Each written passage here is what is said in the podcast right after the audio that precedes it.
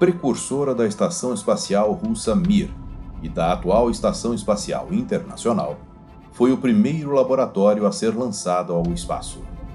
Ela foi a Skylab.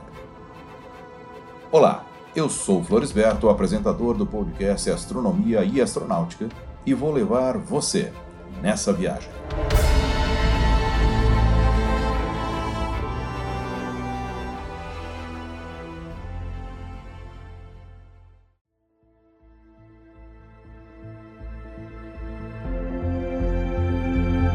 O Skylab foi um ambicioso projeto que tinha como objetivo colocar em órbita o primeiro laboratório de pesquisa tripulado no espaço.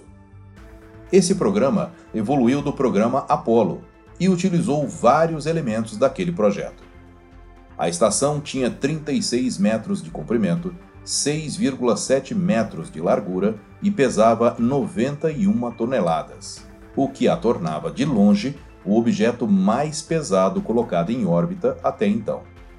Seria um laboratório para pesquisas que não seriam possíveis na Terra.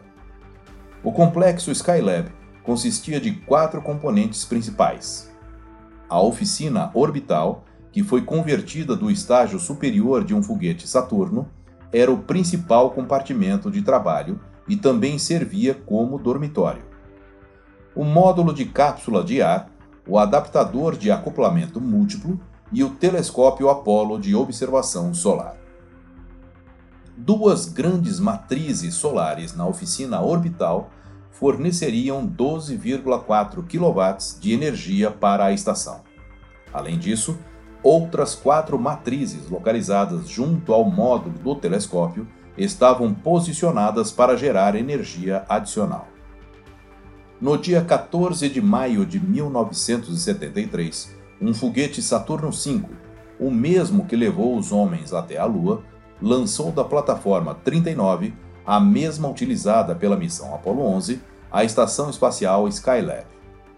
No início, tudo parecia estar correndo bem, porém, apenas 63 segundos após o lançamento, os controladores de voo em Houston observaram os primeiros sinais de problemas vibrações não previstas pelos engenheiros da NASA acabaram provocando a perda de um dos seus painéis solares e também do escudo de micrometeoroides, projetado para proteger a estação dos detritos e também atuar como cobertor térmico.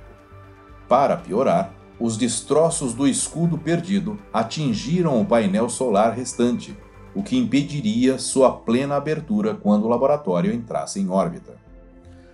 A solução inicial para o painel solar remanescente foi manobrar a Skylab remotamente, já que ela não contava com tripulantes para que o painel captasse o máximo de energia solar. No entanto, essa solução fez com que a temperatura na oficina orbital subisse muito. O lançamento da primeira tripulação, previsto para ocorrer 24 horas após a Skylab atingir a órbita, foi adiado por cinco dias. Mas, como os problemas não foram todos solucionados nesse período, mais cinco dias foram necessários até que a primeira tripulação fosse enviada à estação, o que ocorreu no dia 25 de maio de 1973. O comandante Charles Conrad, o piloto Paul Waits e o astronauta cientista Joseph Carin enfrentaram temperaturas de 52 graus Celsius ao chegarem à estação devido aos problemas ocorridos no lançamento e passaram uma boa parte do tempo consertando a estação para que o ambiente se tornasse praticável para as tripulações vindouras, que foram apenas duas, e que também enfrentaram problemas em seus voos. A segunda enfrentou problemas no acoplamento com a estação, o que fez a NASA deixar uma equipe de resgate de prontidão, e na terceira, um dos tripulantes passou mal, vítima da síndrome de adaptação ao espaço.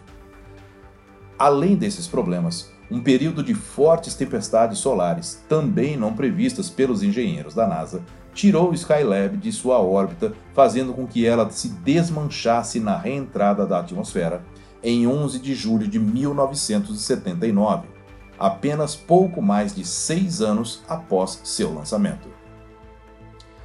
Esperava-se que a nave permanecesse pelo menos 10 anos em sua órbita, a 455 quilômetros de altitude. Nessa época, muito se especulou sobre onde a Skylab poderia cair e se haveria riscos de fragmentos atingirem a superfície da Terra. E as chances não eram pequenas. Uma em 152 de atingir uma pessoa e de uma em sete de atingir uma cidade com pelo menos 100 mil habitantes. Mas, felizmente, os destroços caíram no Oceano Índico e em áreas desabitadas do oeste da Austrália. Com o fim precoce da estação, apenas 40% das experiências previstas acabaram acontecendo, mas, mesmo assim, o saldo científico não foi de todo mal. 270 experimentos em ciências biomédicas e da vida foram realizados, somando 2 mil horas de trabalho científico. Mais de 127 mil fotos do Sol e 46 mil da Terra foram tiradas, além de vários filmes. No total, a Skylab orbitou a Terra 2.476 vezes nos 171 dias em que esteve ocupado por astronautas. Eu sou Floresberto, produzi e apresentei este podcast Astronomia e Astronáutica. Até a próxima viagem.